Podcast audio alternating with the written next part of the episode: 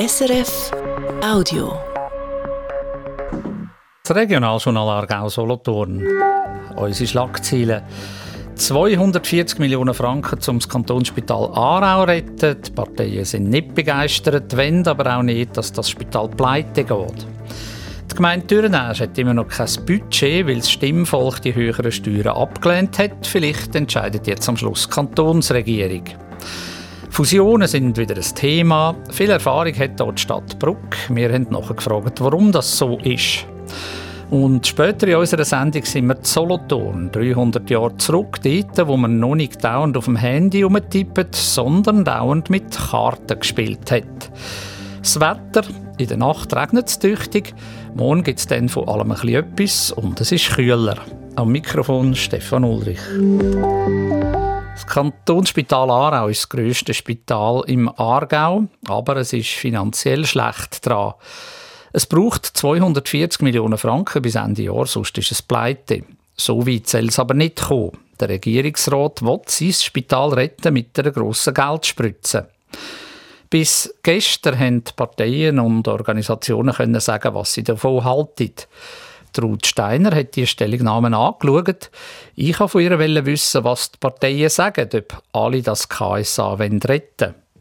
Freude hat verständlicherweise niemand an dieser staatlichen Finanzspritze, die der Regierungsrat für ein Patient-Kantonsspital fordert.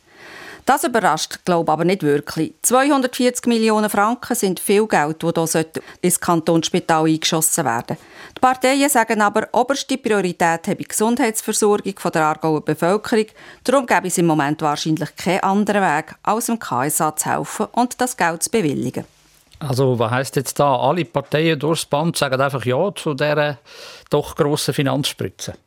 Nein, nicht ganz. Die Reaktionen sind zum Teil recht heftig und die Parteien brauchen markige Worte zu dieser finanziellen Hilfe als KSA.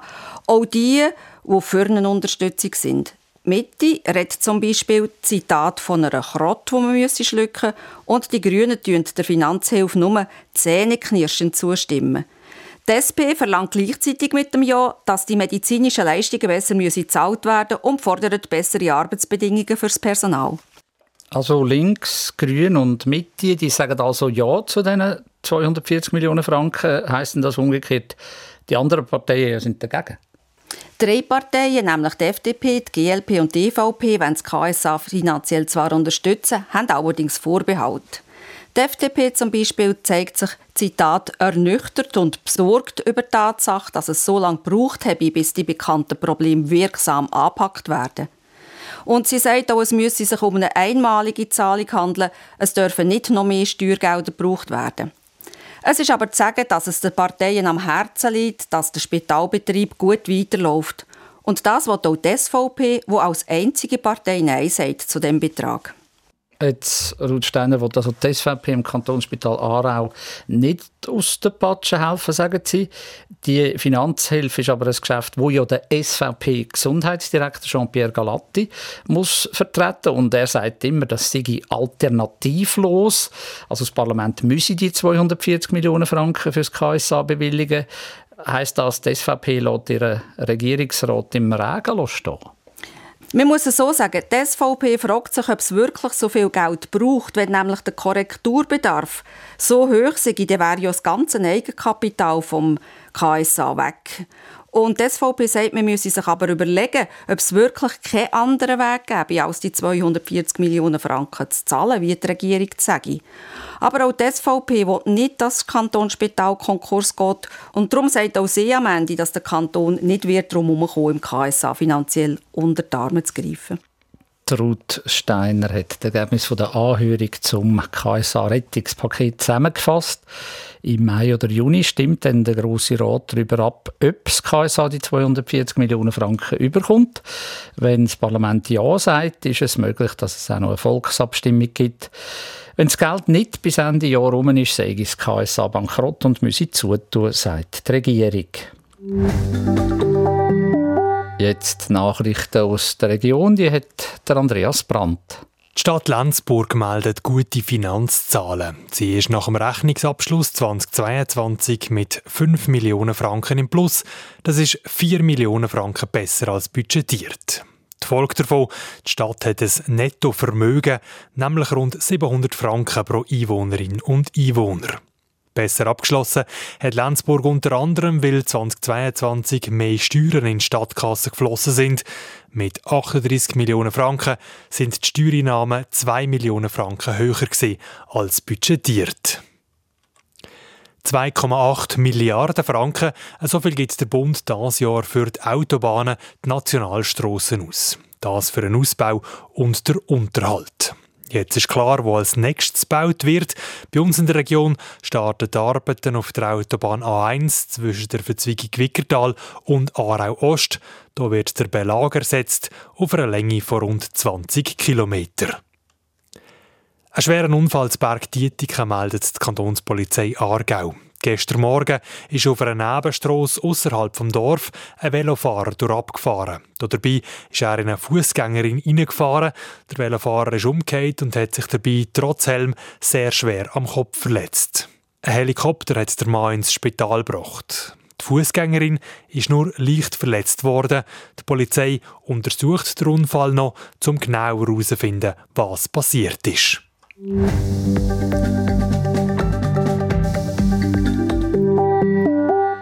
Budget. Ein paar Gemeinden im Aargau haben einen Knurz damit.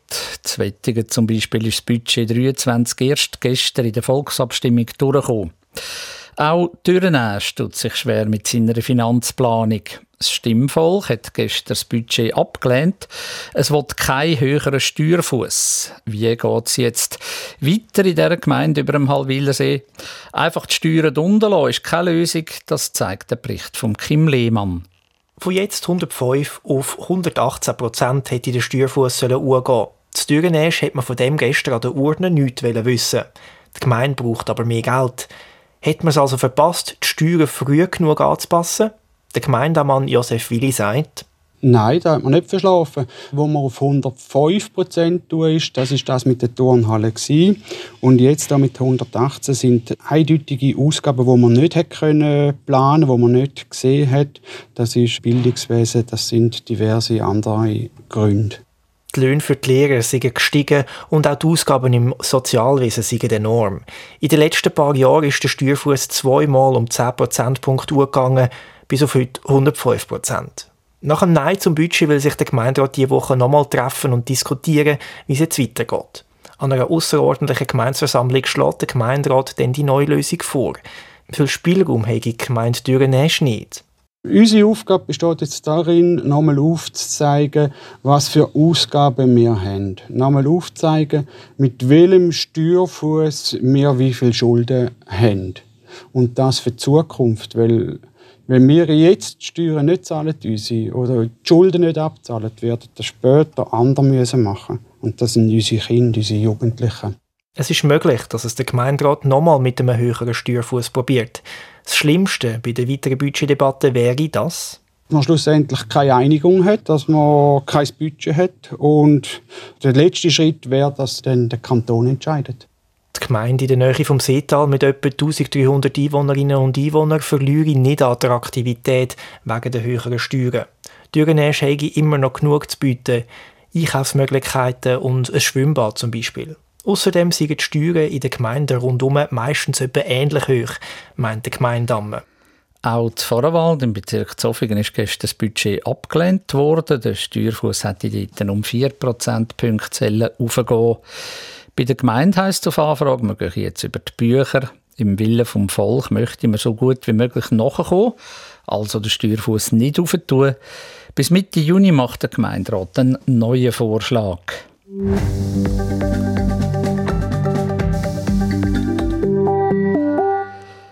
Baden und Durgi gehen zusammen. Die Fusion ist Tatsache. Das Volk will so. Die Freude bei den Offiziellen ist riesig nach dem Fusionsbeschluss von gestern. Vor zwölf Jahren hat nämlich Baden noch Nein gesagt zu der Fusion mit Neuenhof. Und seither ist die Region Baden beim Thema Fusionen irgendwie in einer Schockstarre gewesen. Ganz anders sieht das aus in der Region Bruck. Da ist viel gegangen. Die Stadt Bruck hat grosse Fusionserfahrung. Sie hat sich nämlich in den letzten Jahren zusammengetan, zuerst mit Lauf vor, dann mit Umiken und vor zwei Jahren auch noch mit Schinz nach Bad. Ich habe heute Barbara Horlacher, die Frau Stadtamme von Bruck, getroffen und sie gefragt, warum eigentlich Bruck die heimliche Fusionsmeisterin vom Aargau sei. Es ist in der Tat so, dass wir eine lange Tradition von Fusionen haben hier in Bruck. Es sind nach, kleinere Nachbargemeinden, die auf uns zugekommen sind. Gemeinden, die gesehen haben, dass sie selber in Zukunft Aufgaben nicht mehr können erledigen können. Und sowohl Schinz nach Bad als auch jetzt viel nachher haben auch gescheiterte Fusionsbemühungen mit anderen Gemeinden schon hinter sich. Also viel nachher, das ist noch nicht Tatsache, aber Sie sind im Gespräch mit vielen nachher. Sie als Stadt Bruck haben ja auch den Gemeinden von der Region signalisiert, dass sie offen wären für eine sehr enge Zusammenarbeit bis zu einer Fusion. Also man muss schon sehen, Bruck ist zwischen Baden, Aarau und Tiefachsen. Lenzburg ist ein Zentrum, das aufstrebt. Wenn Sie da nichts machen, dann gehen Sie irgendwann zwischen Stuhl und Bank. Das ist so und ich denke, da sind wir uns in der Region auch einig, dass das Potenzial auch im Zentrum von der Region liegt. Also das heißt, das ist nicht Bruckenleiken, sondern das sind auch die anderen Zentrumsgemeinden, Windisch, Hausen, die hier dazu gehören. Ähm, die Gemeinden sind im Moment aber auch alle gross genug, auch fähig, ihre Aufgaben, die sie haben, selber zu lösen, auch ihre Behörden zu besetzen, sodass für einen Zusammenschluss im, im jetzigen Zeitpunkt von diesen Gemeinden eigentlich keine Veranlassung besteht. Aber wir äh, sind uns durchaus bewusst, dass, dass wir das Potenzial haben in diesem Zentrum und darum suchen wir dort, wo Gelegenheiten, gute Gelegenheiten sind, auch Erfordernisse sind, auch Zusammenarbeit im Rahmen von konkreten Projekten zwischen diesen Gemeinden. Stichwort Windisch. Ich meine, als Außenstehender weiß man sowieso nicht, wo Bruck aufhört und Windisch anfängt und umgekehrt. Sie haben vieles zusammen, das Bahnhofgebiet, die neue Mittelschule, die sie gerade in diesem Perimeter machen, der, der Campus von der Fachhochschule. Also da, da sind sie ja zur Zusammenarbeit sozusagen gezwungen. Der Big Bang, Fusion mit Windisch, 2006 hat das Brucker Stimmvolk mal abgelehnt, aber das ist viele Jahre her. Da ein, ein neuer Anlauf Geht da etwas, weil dann wären sie in der obersten Liga von der Aargauer Gemeinden einwohnermässig. Wir sind uns bewusst, beide Gemeinden, es liegt ein Potenzial in diesem Zentrum, auch in dieser Zusammenarbeit Bruck und Wind ist im Moment wirklich beide Gemeinden gross genug, auch fähig, ihre Aufgaben, die sie haben, zu erledigen, ihre Behörden auch zu besetzen. Und von dem her besteht kein aktueller kein Anlass für, für einen Zusammenschluss von diesen, von diesen beiden Gemeinden. Sie haben viel Fusionserfahrung. Die Fusion mit Schins nach Bad, das ist erst drei Jahre seither. Vorher war eben Unike und noch läuft vor. Und das ist ja offenbar immer gut über die Bühne gegangen. Wenn Sie jetzt den Badenerinnen und Badenern müssten den Tipp geben, was muss man richtig machen, damit die Fusion klappt, auch mit Turgi und vielleicht dann noch weitere Fusionen, was wäre das? Das sind in Schenz nach Bad, auch in Umiken, die äh, Gemeinden, die auf die Stadt Bruck zugekommen sind und um die Zusammenarbeit oder um die Fusion auch angefragt haben, weil sie gesehen haben, dass sie alleine einfach die Aufgaben künftig nicht mehr erledigen können. Also ich denke, bei den Fusionen, die wir hinter uns haben, war einfach auch die Zeit reif. Gewesen sagt Barbara Horlacher, die Stadtamme von Bruck. Sie politisiert für die Grünen.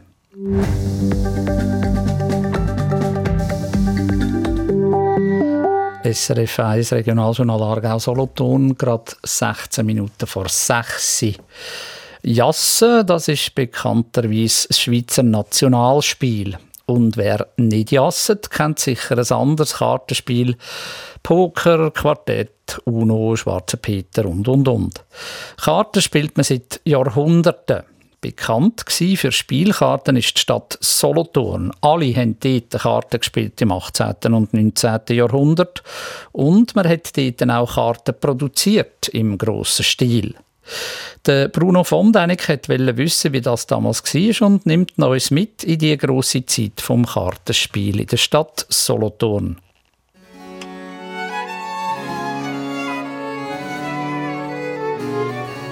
Man kann sich die noblen Herrschaften vorstellen, wie sie begleitet von Barockmusik im Salon am Weile rumnippen und Karten spielen. Aber sie waren nicht die Einzigen, die gespielt haben. Das ist wirklich faszinierend, zu sehen, dass es eben wirklich eigentlich alle haben gemacht Also das hat sich durch alle gesellschaftlichen Schichten durchgezogen, das Kartenspielen. Sagt der Andreas Saffolter. Er ist der Leiter vom Schloss Waldeck. Die barocke Anlage mit Park ist heute ein Museum nach der Stadt Solothurn. Der Andreas Affolter hat zum Kartenspielen und der Kartenherstellung Solothurn geforscht. Wir haben Beschreibungen in den Quellen, dass auf den Zunfthäusern gespielt wird, dass in den Wirtshäusern gespielt wird, aber auch an der Ambassade, auf der Residenz des französischen Botschafter, wo sich dann so ein bisschen die oberen 10'000 bzw. die oberen 100 von Solothurn treffen. Darum zieht sich das wirklich eben durch alle gesellschaftlichen Schichten durch. Beleidigt ist auch, dass zum Beispiel die Geistlichkeit, da die Stiftsherren vom St. Ursen Stift sehr eifrige Kartenspieler waren. Und äh, man sieht das häufig eben auch in dem Mandat, wo die Obrigkeit Zeit hat versucht, das Kartenspielen zu reglementieren, dass wirklich eigentlich durch alle Schichten durchgespielt wird.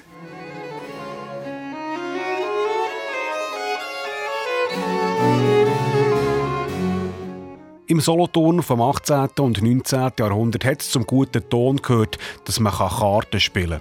Die verbissensten Spieler waren offenbar die Ratsherren und die Geistlichen, aber auch das normale Volk hat gespielt sei es reine Glücksspiel, wer zieht die höhere Karte oder auch Spiel ähnlich wie Assen, Tarok zum Beispiel. Dabei ist es immer um einen Einsatz gegangen, um Geld. Es hat ganz viele Beispiele davon, wo man eben hat gesehen ja, da ist um riesige Einsätze gespielt worden. Das sind häufig die Goldmünzen, die Louis d'Or, die man da hat eingesetzt Und da ist effektiv eben das Problem gewesen, dass das zum Teil ganze Familie hat in Ruin getrieben oder wirklich einfach ein Elend hat mit sich gebracht. Eine Spielsucht letztendlich, so wie man das heute auch noch kennt. Und das ist genau das Ziel nachher gesehen von Obrigkeit, das Kartenspielen so einzudämmen, dass eben die Exzesse verhindert werden, sondern dass sich alles möglichst moderaten Bahnen bewegt, dass man eben nur spielt zum Zeitvertrieb, um eine angenehme Stunde zu äh, verbringen, aber nicht, dass man da ganze Nächte durchzieht und eben Haus und Hof am Schluss verspielt hat.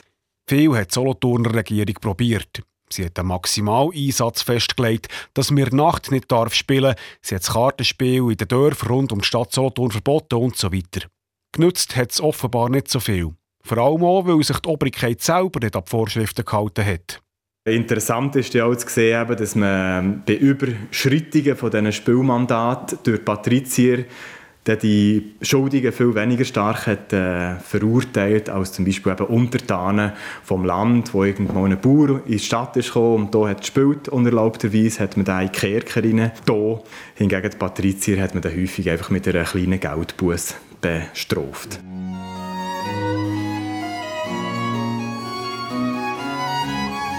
Warum hätte aber ausgerechnet Solothurn das Kartenspielen so geboomt? Das ist nicht ganz klar, erzählt Andreas Saffolter. Wahrscheinlich sind die Spiele von Frankreich her in die Region gekommen, mit Söldnern, die dort gedient haben. Und Solothurn hat viele grosse Solddienstunternehmer gehabt. Da hat sicher auch der französische Ambassadeur einen Einfluss gehabt. Der Botschafter von Frankreich in der Eidgenossenschaft hat Solothurn residiert. Und was in dieser Zeit vom königlichen Hof zu Frankreich kam, das war hip und trendig, auch in der Provinz Solothurn. Bei vielen Kartenspielerinnen und Spielern hat es natürlich auch gäng wieder Nachschub gebraucht an Karten. Darum hat es so gäng wie mehr Produzenten von Spielkarten gegeben. Der erste war Franz Josef Hering. Von ihm ist das erste datierte Schweizer Kartenspiel aus dieser Zeit, ein Set Tarok-Karten von 1718. Auch zu Mümliswil hat es eine bekannte Kartenproduktion gegeben. Schwierig war Karten machen offenbar nicht, aber aufwendig. Andreas Saffolter erklärt es. Zuerst musste man mal die nötigen Karton herstellen. Das hat man so gemacht, dass man so verschiedene Lagen von Papier übereinander hat geklebt.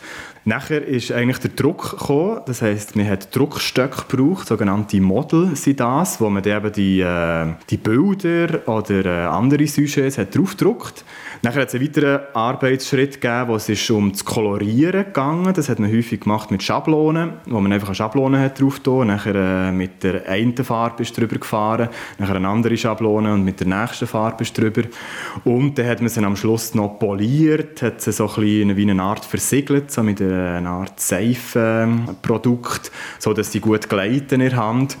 Das wertvollste waren die geschnitzten Motto. Jeder Kartendrucker hat seine eigenen Sujet. Und die Druckstöcke sind meistens vererbt oder verkauft worden, wenn die Druckerei eine andere Leitung bekommen hat. Etwa ein Dutzend Kartenmacher hat es im 18. Jahrhundert in der Stadt Solothurn gegeben, sagt der Museumsleiter. Davon ein paar Kartenmacherinnen. Zum Beispiel die Barbara Can ist so eine sehr erfolgreiche Kartenmacherin. In der Quelle wird sie häufig als Kartenbabi bezeichnet. Und dort äh, findet man sehr viele Quellenhinweise, weil sie hat am Anfang einen Mann, der eigentlich der Kartenmacher ist. Und der Mann driftet dann so ein bisschen ab in Alkoholismus offenbar. Und der Mann stirbt dann. Und dann ist tatsächlich eben das Kartenbabi, das die Produktion der Spielkarten weiterführt. Sie führt wirklich das äh, Kartenmacher-Business zu neuer Blüte. Kann sich auch durchsetzen eben gegen Solothurner Kartenmacher weil sie ist äh, ursprünglich nicht von Solothurn, sie ist eigentlich eine Zuzogene und hat es dementsprechend ein bisschen schwieriger als die Stadtbürger hier. Und findet es so schön vor dem Rot, eben, ja, die Stadtbürger können das schon produzieren für einen Lokalmarkt. Sie selber tun sowieso vor allem ihre Karten in die ganze Eidgenossenschaft exportieren. Vom barocken Solothurn in die weite Welt also. Oder zumindest Jahrgau. Wir wissen auch, dass die Karten, die in Solothurn hergestellt wurden, sind exportiert wurden, also in andere Schweizer Orte. Jetzt gerade in Aargau, zum Beispiel nach Zurzach, Armes hat man Spielkarten aus Solothurner Produktion kaufen aber auch in ganz vielen anderen Städten, in Zürich, Bern, in der Westschweiz auch. Und da hat es häufig auch so unterschiedliche Sujets. Das ist offenbar regional auch immer etwas anderes gefragt gewesen. Aber das Spiel Tarok zum Beispiel hat man sicher eben in der ganzen Eidgenossenschaft gespielt. Das Kartenspiel Tarok ist heute in der Schweiz kaum mehr bekannt. 21 von den insgesamt 78 Karten vom Tarok werden aber gebraucht zum Kartenlesen, zum Wahrsagen. Verbreitet ist Tarok in der Schweiz nur noch in Surselva im Kanton Graubünden und die wenigen Dörfer im Oberwallis rund um Visp. Und dann wird dort Solothurn nach rund 200 Jahren Unterbruch wieder Tarok gespielt. Eine Gruppe rund um Andreas Saffolter vom Schloss Waldeck trifft sich regelmäßig zum Spielen.